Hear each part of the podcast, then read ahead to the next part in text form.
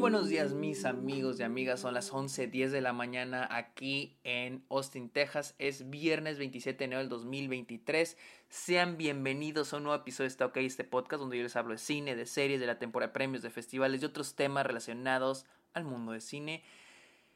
Pónganse cómodos, sean bienvenidos a un nuevo episodio de mi cobertura de el Festival de Sundance 2023.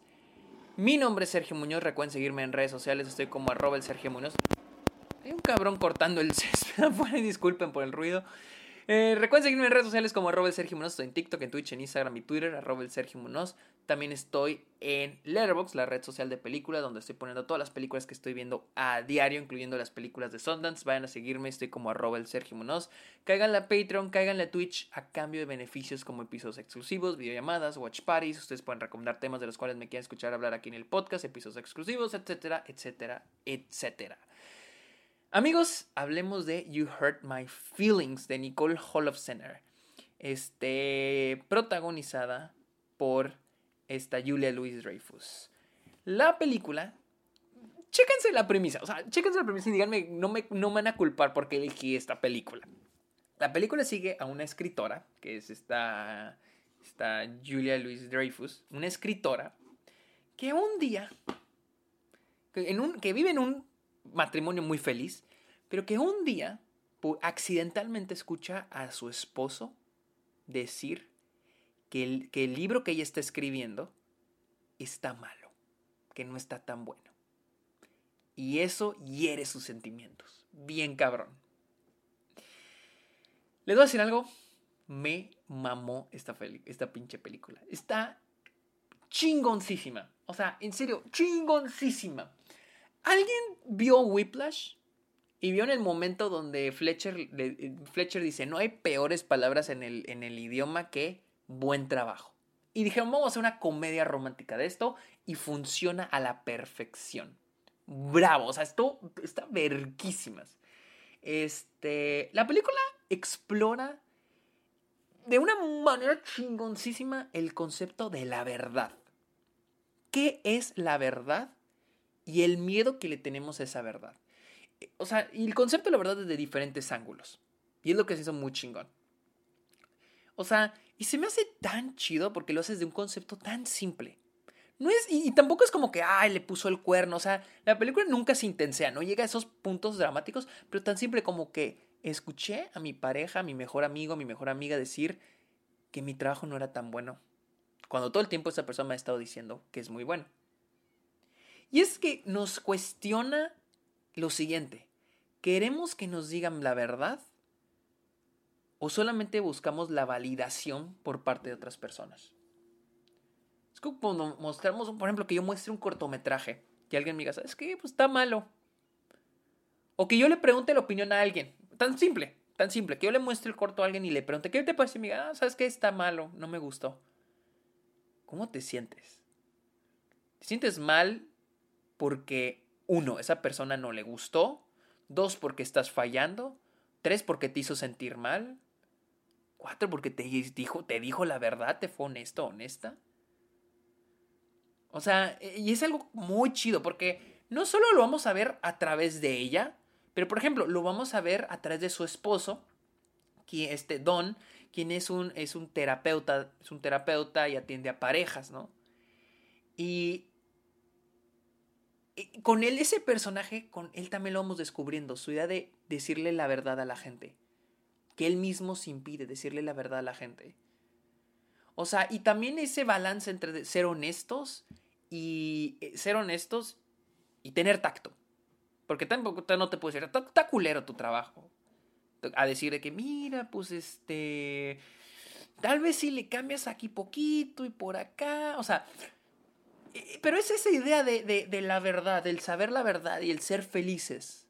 Porque me acuerdo cuando yo estaba en, una clase de filosofía que tuve en prepa, se hablaba de, de que el descubrir la verdad es, es de renunciar a tu felicidad. Porque te a encontrar verdad, te vas a encontrar con verdades que no vas a querer aceptar.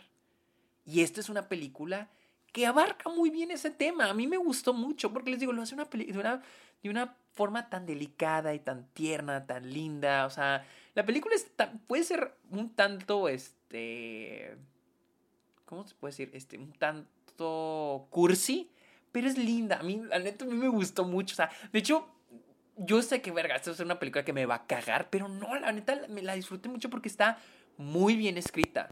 Tiene personajes muy, muy, muy bien escritos. El lo tenemos al personaje del hijo, que incluso empieza a descubrir este, está como, está, está como reprimido y él mismo lo descubre, porque sus papás siempre le aplaudieron, cuando no debieron haberle aplaudido, que es algo que él mismo va descubriendo.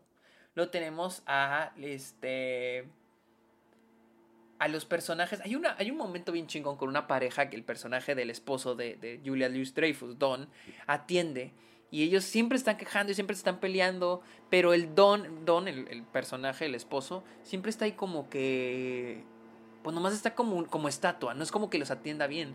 Y el día que ellos dicen, ¿sabes qué? Ya no queremos, este. Ya no queremos de tu ayuda. De, regrésanos nuestro dinero. Él decide tomar una decisión que, de algo que nunca había hecho es decirles la verdad. Y dices, ¿saben qué? Chingue su madre, pues divórciense. Y ellos no lo aceptan. Dicen, estás loco, ¿cómo nos vamos a divorciar? Y repito, por todos lados la película maneja muy bien esa idea de, uno, la verdad. Dos, enfrentarnos a esa verdad. Y tres, cómo aceptamos esa verdad. O si es que la aceptamos. Y la neta aplaudo mucho el cómo toda la película se construye a través de eso, a través de diferentes situaciones. También tenemos al personaje de este de la, tenemos a la, a la hermana de Julia Louis Dreyfus y a su esposo, que de hecho es este Stevie, creo que se llama en, en este en, en, Succession. Y también lo vemos a través de ellos, él es actor y, y, y no le va bien como actor, lo corren este, y ella está que es que tú eres muy buen actor, no hay bronca. Pero después tenemos una escena donde la hermana le dice a Louis Dreyfus que este güey no es un buen actor, no es muy bueno. Entonces, es como que estamos beneficiando a alguien por decirle la verdad o la estamos, por ocultarle la verdad, ¿le estamos beneficiando o no? O sea, todo eso, todo eso, de eso habla la película, les digo, en una premisa tan sencilla, tan simple. Y eso es lo que más aplaudo de esta película.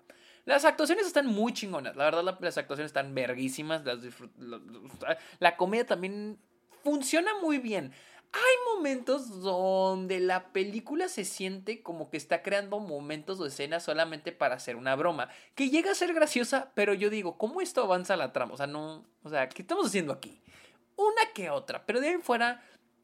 La película se me hace muy tierna, muy linda. O sea, es como que es de esas, esas películas donde digo, a veces no tienes que ser cruda y ruda y súper dramática para dar un mensaje.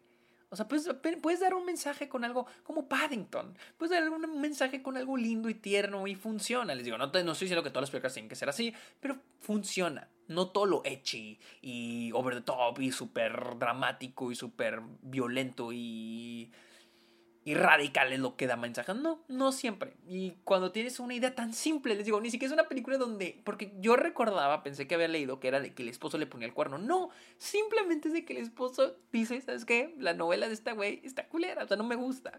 Y ella escucha y de ahí se hace el drama. Y de ahí siento yo que hay una gran película. Es una, es una gran película. Es más, la película está filmada de una manera tan plana, la verdad. O sea, está. La, la fotografía, la edición está tan plana, así que fade out, este. La, la, fotografía está planísima, o sea, no tiene mucho chiste de que, este, eh, regla de three point lighting, o sea, la, la fotografía, todos los aspectos están bien pinches, o sea, no es que luzcan feos, pero están, bien, o sea, de que nada de ganas, nada de ganas, pero ¿saben qué? Me valió madres. Porque fue una gran película y me la pasé chingón y está muy bien escrita y tiene un gran mensaje y la verdad la disfruté. Así que bueno amigos, esta fue mi opinión de You Hurt My Feelings, la cual este, también les digo, las actuaciones están bien chingonas. Julia Louis Dreyfus es increíble, es increíble. Eh, pero bueno, eh, esta fue mi opinión de You Hurt My Feelings, la cual espero que esté en alguna plataforma o, en, o salga en cines el futuro porque sí la tienen que ver. Yo creo, es de 24. Tengo mi sospecha que la va a lanzar a Apple. Tiene pinta de película para Apple este, como tipo Chacha Real Smooth.